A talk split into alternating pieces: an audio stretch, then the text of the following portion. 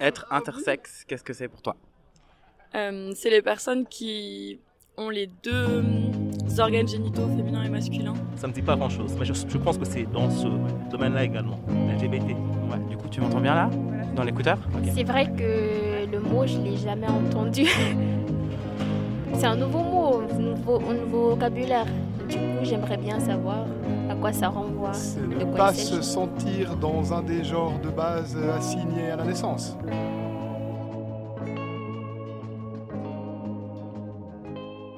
Bonjour, merci à toutes jusqu'à tous de nous écouter. Aujourd'hui, on va parler du combat des personnes intersexuées en Suisse. On vous offre un plongeon au cœur d'une ONG qui contribue à défendre les personnes intersexes devant des institutions des droits humains.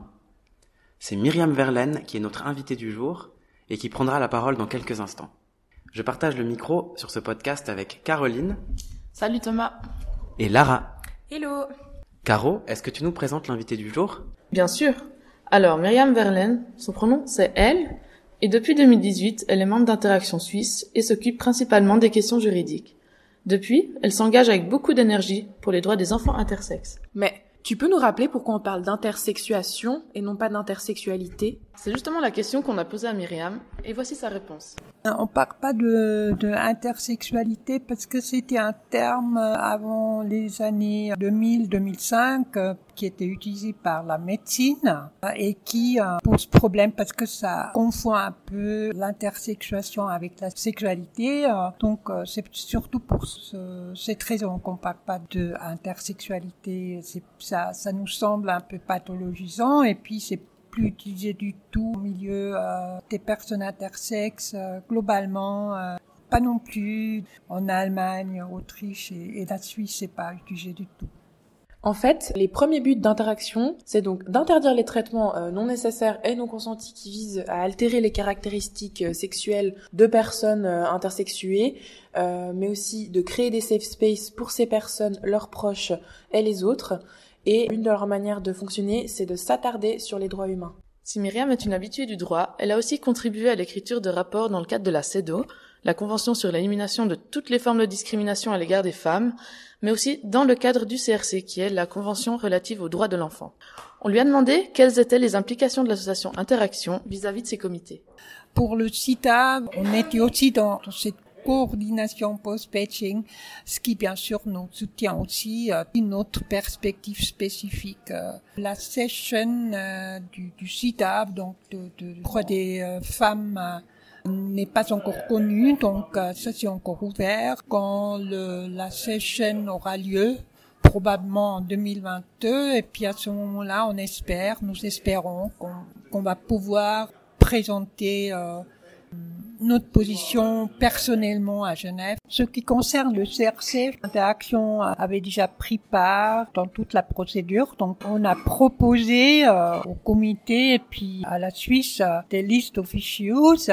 C'était en 2019. Et puis euh, le follow-up était de répondre au rapport de la Suisse et puis de prendre position. Et puis ce que nous avons fait cette année, donc en 2021, et puis il y a eu les observation finale du comité de la Convention des droits des enfants qui était assez favorable, je dirais, euh, à notre position et donc le comité a dit qu'il faut une prohibition, une interdiction de ces modifications, donc particulièrement sur la euh, question de l'intersexuation. Donc c'était c'était bien, c'était pas le cas en 2015 encore.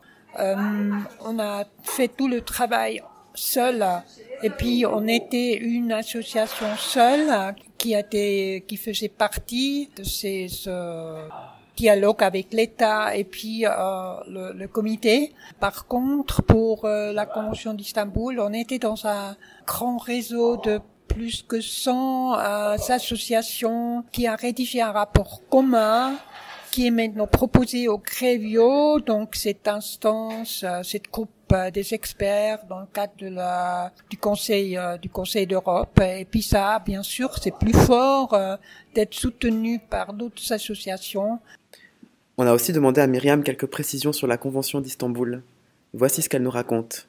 La Convention d'Istanbul, c'était une convention du Conseil d'Europe, donc euh, c'est un, un, niveau régional des droits humains, c'est pas un niveau global ou international. Et par conséquent, cette convention est beaucoup plus précise dans les normes qu'elle euh, dans la manière de rédaction de ces normes. À mon avis, cette convention est beaucoup plus stricte de ce que le Conseil d'Europe demande des États membres, donc aussi de la Suisse, de réaliser. Par exemple, la convention demande qu'il y a un soutien 24 heures sur 24 des soutiens des personnes qui vivent des femmes, mais aussi des personnes en général qui vivent des violences domestiques, qu'elles ont un moyen de s'adresser à des personnes pour demander un soutien. Voilà. C'était la première fois pour la Convention d'Istanbul que la Suisse était confrontée par des demandes de la société civile, interaction aussi pris comme pour le CITAB, qui est aussi membre de, de ces ces coalitions de la société civile, soit dans les réseaux de la Convention d'Istanbul, soit dans le réseau anti-coalition euh, post-Beijing. On est toujours membre de ces coalitions, donc on travaille avec la société civile pour se battre tous et toutes ensemble pour les droits, pas seulement des femmes et des hommes, ou des filles et des garçons ou des personnes intersexes non binaires, mais aussi pour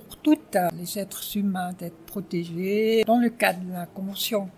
Ce jour-là, quand on a rencontré Myriam, elle avait avec elle une feuille récapitulant les recommandations délivrées par Interaction à l'intention du CRC.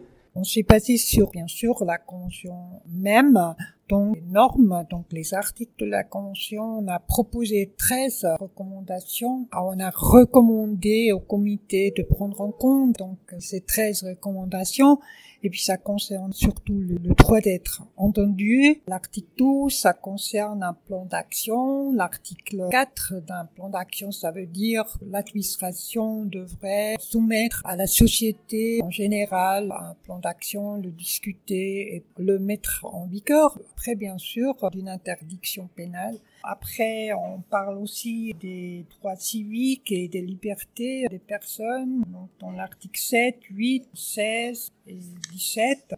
Actuellement, on ne connaît pas le nombre de ces modifications des caractères sexuels. Il faudrait avoir des informations là-dessus. Il faudrait aussi prendre en compte que les interventions sur le corps, la santé psychique des enfants à long terme, c'est un aspect aussi depuis pas mal de temps, le comité a pris en compte l'article 24 qui parle des pratiques préjudiciables. En anglais, serait les harmful practices. Donc ça, c'est un aspect aussi très important. Après, il faut aussi euh, peut-être réhabilitation. Donc, euh, des enfants qui ont vécu ces mutilations et finalement inclure euh, dans, dans les écoles, chez les médecins aussi, dans la formation des médecins, ce que c'est l'intersexuation pour dire aux, enfants et puis aux médecins que le corps n'est pas quelque chose de binaire. Et justement, comment ça se passe les sessions à l'ONU?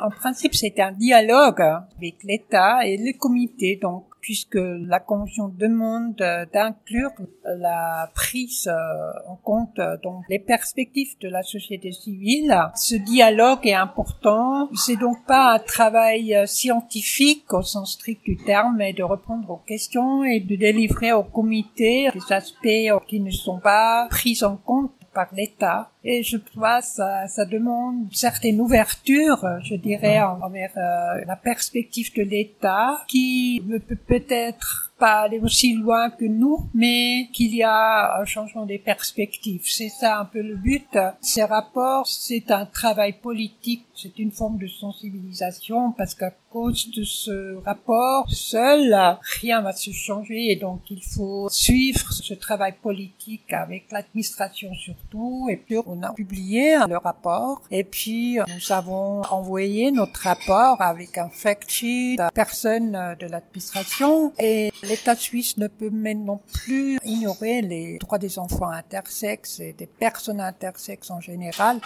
Ils ont reçu notre rapport et dans cinq ans, je pense la situation va être différente. Pour se battre, Interaction a plus que jamais besoin de visibilité et de ressources. En quête principalement d'une interdiction générale des mutilations génitales sur les enfants, Interaction se bat corps et âme pour le droit des enfants intersexes, des droits humains finalement. On remercie chaleureusement Myriam qui a pris le temps de discuter avec nous et on vous invite à prendre connaissance en détail des rapports publiés sur le site internet de l'association et de suivre leur action sur Facebook. Nous arrivons déjà à la fin de ce podcast. Merci Thomas, merci Caroline. Merci. Merci Lara. Et merci à vous qui nous avez écoutés. D'ailleurs, que diriez-vous à présent si on vous demandait ce que c'est l'intersexuation?